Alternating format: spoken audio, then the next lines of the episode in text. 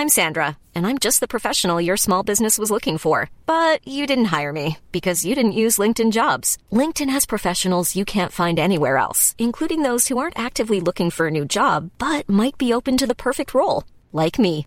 In a given month, over 70% of LinkedIn users don't visit other leading job sites. So if you're not looking on LinkedIn, you'll miss out on great candidates like Sandra. Start hiring professionals like a professional. Post your free job on linkedin.com/people today. O que Deus tem a dizer aos gananciosos e corruptos. Abacuque 2. Comentário de Emaro Persona. Qual é o oposto de se viver pela fé?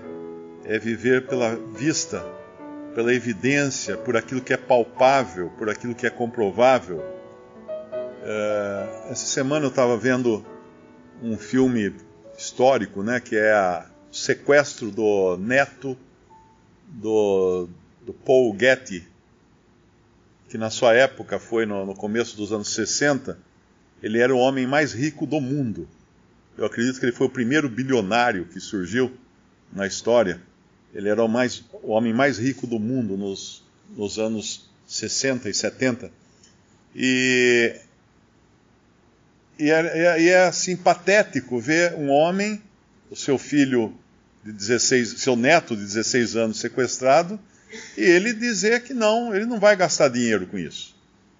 E toda, toda a história se desenrola em torno disso. Isso aí ficou famoso.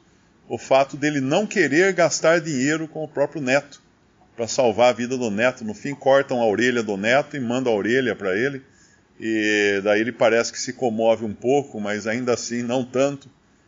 Então nós vemos o que era aquilo. Era um homem que ele não, velho, já idoso, ele não tinha, ele não, não tinha como gastar a fortuna dele. Ele foi o primeiro, inclusive, que trouxe o petróleo da, da, das Arábias, da região do, do, do Oriente Médio. Ele descobriu uma maneira, negociou, foi lá, negociou com os árabes e conseguiu licença para extrair petróleo e levar para a Europa petróleo. E na época construiu o maior petroleiro do mundo naquela, naquela ocasião. Mas não tinha onde gastar e não, e não queria enfiar a mão no bolso. E quando perguntaram para ele ah, quando é que ele, ele vai se dar por satisfeito, ele vai falar assim: quando eu tiver mais um pouco. Quando eu tiver mais um pouco de dinheiro. Então, esse é o homem que não vive por fé. Não tem como ele viver por fé, porque ele tem que, ele tem que ver, ele tem que contar as moedas, ele tem que perceber. E aí no versículo 5 ele vai discorrer agora dessa que é a esperança do ímpio. Onde está a esperança do ímpio? Está na terra, está na sua vida aqui. Tanto mais que por ser dado ao vinho é desleal. Por quê? Porque ele perde a, a noção das coisas, ele perde o controle próprio. Um homem soberbo que não se contém, que alarga como sepulcro o seu desejo. Muito interessante essa frase. Alarga como sepulcro o seu desejo. Porque o seu desejo só cresce à medida que cresce também o fato de que ele vai morrer. E não vai conseguir levar nada daquilo. Uh, que, uh, e como a morte que não se farta, ajunta a si todas as nações e congrega a si todos os povos. Aqui eu, eu creio que esteja falando dos caldeus, né? Uh, no, no, sentido profético da, da passagem, mas é, uma, é um contraste dado entre a fé e a vista. Versículo 6 fala assim: Não se levantarão, pois, todos esses contra ele, não levantarão, pois, todos esses contra ele uma parábola e um dito agudo contra ele, dizendo: Ai daquele que multiplica o que não é seu até quando? E daquele que, que se carrega a si mesmo de dívidas. Não se levantarão de repente os que hão de morder, e não despertarão os que te hão de abalar, e não lhes servirá tudo de despojo? Ou seja, você vai ser o despojo para eles. Tudo que, aquilo que fala uh, para aquele homem louco no Evangelho, a parábola que o Senhor conta, fala: louco, esta noite te pedirão a tua alma, e o que tens preparado, o que para quem ficará? aquele que faz mais celeiros, né? Sem pensar no, no dia de amanhã, sem pensar no que ia acontecer com ele. E aqui no versículo 8, isso aqui já é a sentença para os caldeus, visto como despojaste muitas nações, todos os mais povos te despojarão a ti, por causa do sangue dos homens e da violência para com a terra, a cidade e todos os que habitam, os que habitam nela. Ai daquele que ajunta em sua casa bens mal adquiridos, para pôr o seu ninho no alto, a fim de se livrar da mão do mal. Vergonha maquinaste para a tua casa, destruindo tu a muitos povos, pecaste contra a tua alma. Porque a pedra clamará da parede e a trave lhe responderá do madeiramento. Ai daquele que edifica a cidade com sangue e que funda a cidade com iniquidade. Quando a gente vê, ah, somente no, no meio político, né, toda a briga, toda a discórdia, toda a luta por poder, e quantos hoje estão na cadeia porque conseguiram roubar mais do que eram capazes de gastar também. Milhões que não são capazes nunca numa vida de dar conta de gastar tudo aquilo. Mas a avidez fez com que acabassem presos, né? E muitos estão soltos, muitos estão aí continuam nessa volúpia. E às vezes eu penso, por que o ser humano tem essa essa sede de poder, essa sede de riqueza, essa sede de, de conquista, como era o caso aqui do, dos caldeus, né? E como é o caso de todas as nações, cada uma querendo jogar sua cerca mais para lá, ampliar seu território. Por que essa sede? Porque a única esperança que eles têm é aqui na terra. Quando você não tem uma esperança outra, além dessa de uma vida aqui, você tem que se agarrar aqui, a tudo que você tem aqui.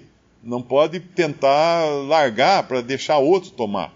E aqui é justamente o que acontece em um âmbito muito mais amplo, porque está falando de uma nação aqui que domina sobre outras nações, mas que lá na frente recebe o troco quando aquilo que ela juntou vai servir para quê? Para ela? Não.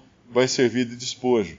Como fala naquela parábola: o que tens uh, e o que ajuntaste, para quem ficará? Para quem será?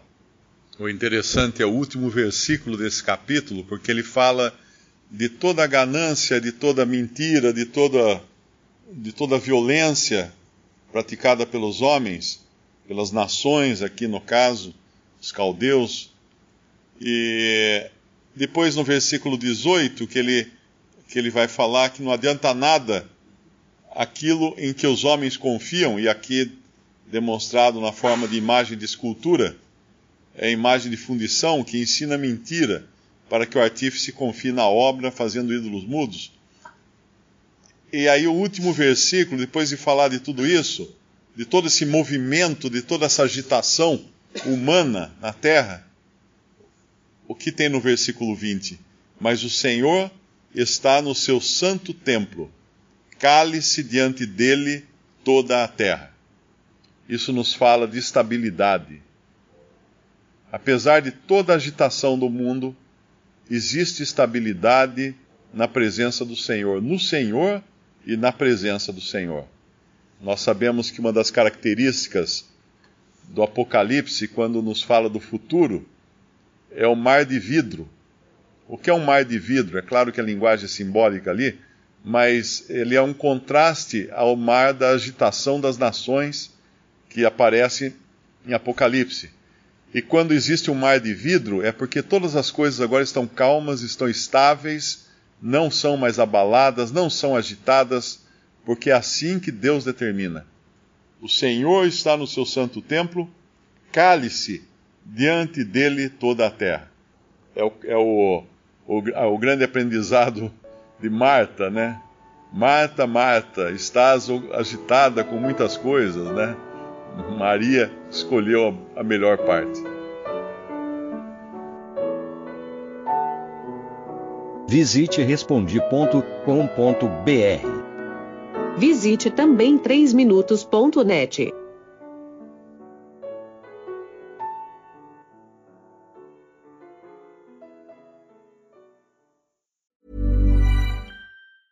Hey, it's Danny Pellegrino from Everything Iconic.